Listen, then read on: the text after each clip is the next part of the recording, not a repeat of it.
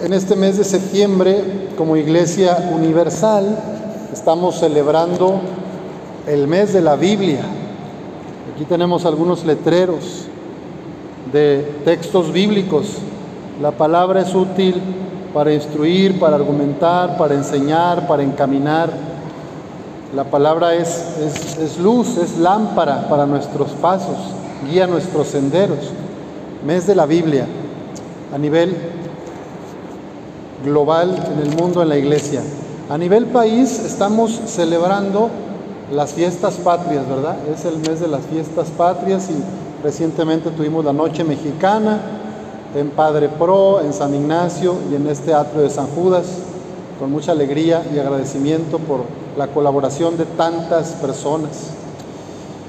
A nivel del mundo también, el 10 de septiembre fue Día de la Salud Mental una pandemia mucho más grande que la del COVID-19 en este siglo XXI es la pandemia de la ansiedad, de la depresión, de la angustia, que ataca a todas las edades y todas las condiciones sociales.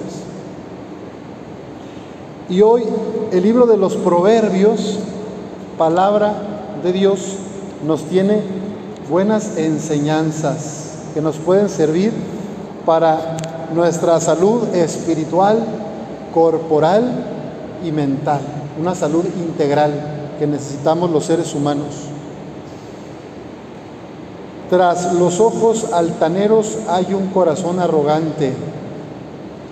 La maldad del pecador brilla en su mirada. Una persona arrogante que se deja llenar por la soberbia y se siente más que los demás, va a ver a los demás en menos, los va a juzgar.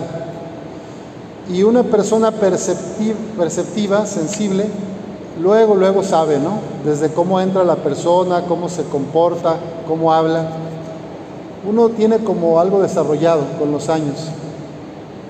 Y es importante que aprendamos a ser humildes, que pidamos a Dios la gracia de la humildad, porque todos tenemos nuestra debilidad, nuestro pecado, y de nada nos sirve tener un corazón arrogante, una mirada altanera. Proceder con rectitud y con justicia es más grato al Señor que los sacrificios. Esto tiene mucha relación con la enseñanza de Jesús. Hace poco veíamos a Jesús en uno de los domingos recientes en el Evangelio que les decía, cuando ustedes los inviten a un banquete no busquen los primeros lugares. No vaya a ser que les digan, oye, compadre, sácate de aquí porque ya llegaron los que van en este lugar y te mandan al último lugar. El que quiera ser el primero, que sea el último, porque el que se ensalza será humillado y el que se humilla será ensalzado. Entonces nos está enseñando que la humildad y la rectitud es más grande y es más grato que los mismos sacrificios, porque esta parábola del banquete se las decía a los escribas y sumos sacerdotes que se sentían que cumplían la ley de Dios, que eran santos y puros. Y les dice, cuidado, todos tenemos errores, todos tenemos pecados, solamente Dios no, solamente Cristo no, que es el santo de los santos, pero todos los demás seres humanos creados por Dios tenemos errores, por eso es importante pedir la humildad. En el mismo libro de Proverbios dice que los proyectos del diligente, o sea, de la persona trabajadora, luchadora, disciplinada, los proyectos de una persona diligente conducen a la abundancia.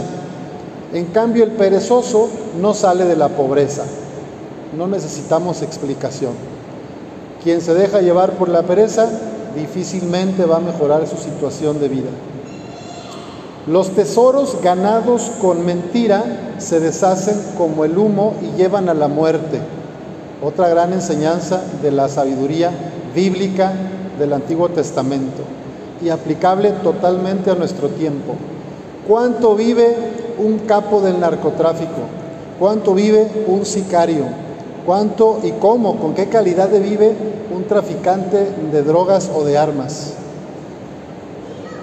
Los tesoros ganados con mentira se deshacen como el humo y llevan a la muerte. Más temprano que tarde, una persona que se dedica al mal, al daño a los demás, que vive en la mentira, en la oscuridad, pues sus mismas acciones acaban por perderlo. El malvado busca siempre el mal y nunca se apiada de su prójimo.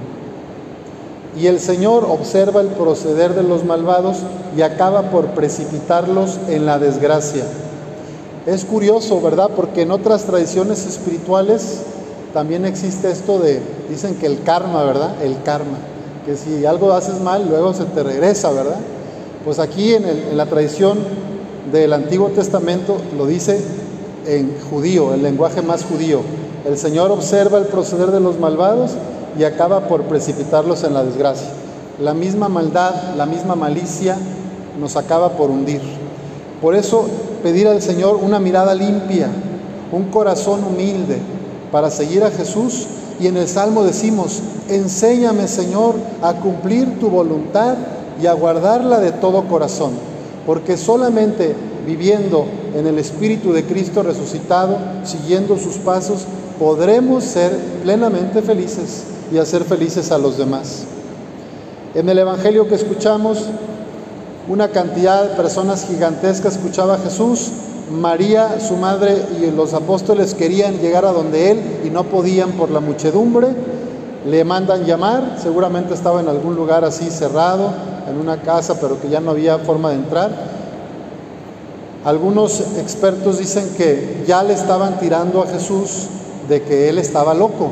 La gente ya empezaba a hablar porque los judíos empezaban a meter el rumor, ¿verdad? Que está mal, que hablando de la salud mental, que está diciendo locuras, que es un blasfemo, no le hagan caso, pues será lo que sea, pero mucha gente quería escuchar a Jesús. Y como ya estaba corriendo peligro la vida de Jesús, pues los discípulos dicen, vamos a salvarlo, porque no vaya a ser que lo vayan a matar, ¿verdad? Entonces dicen que por eso fue María, antes de que lo quieran los judíos juzgar de blasfemo y matarlo o apedrearlo, o nos meten problemas a nosotros, los amigos seguidores de Jesús. Y fíjense la respuesta cuando le dicen, Jesús, allá están tu madre y tus hermanos, te están buscando afuera. ¿Qué responde nuestro Señor? Mi madre y mis hermanos son los que escuchan la palabra de Dios y la ponen en práctica. Con esto Jesús está trascendiendo de la solidaridad de familia y de tribu o de grupo, que era la propia del mundo judío, y pasa a la solidaridad universal, a la fraternidad global. A nosotros nos cuesta mucho, ¿verdad? Ahora con la pandemia fue muy claro para mí que yo me preocupaba de mi papá, de mi mamá, de mis hermanos y cómo están y cómo les va y que el contagio y que si tienes que trabajar, y, pero como que uno se preocupa nomás naturalmente de la propia familia de sangre y si acaso primos y tíos, pero ya como que estemos tan al tanto de vecinos o de otra ciudad, de otras personas que ni conocemos, no.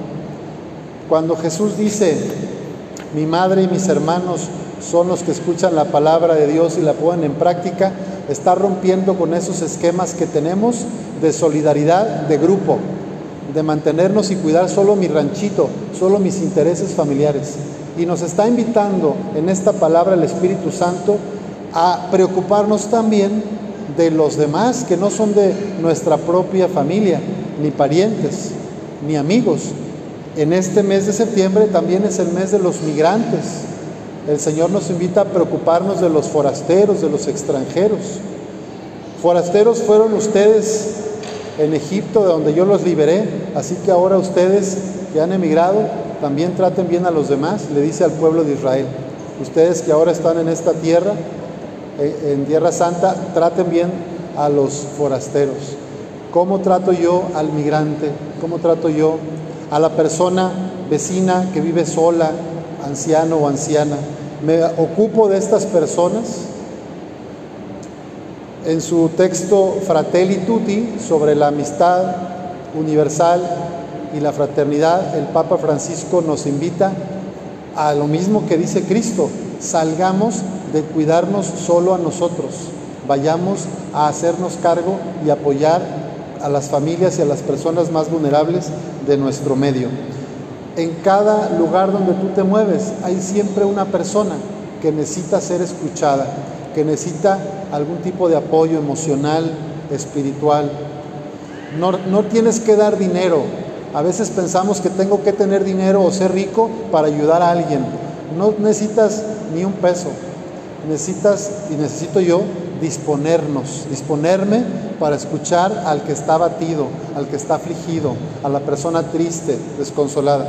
Y hoy como comunidad despedimos a nuestro hermano y queremos con su familia orar para que él reciba de Dios salvación, que nuestra Madre Santísima de Guadalupe lo lleve al cielo y ustedes tengan el consuelo, los familiares y amigos. Por eso decimos, Dios te salve María, llena eres de gracia, el Señor es contigo, bendita eres entre todas las mujeres y bendito es el fruto de tu vientre Jesús. Santa María, Madre de Dios, ruega Señora por nosotros los pecadores, ahora y en la hora de nuestra muerte. Amén.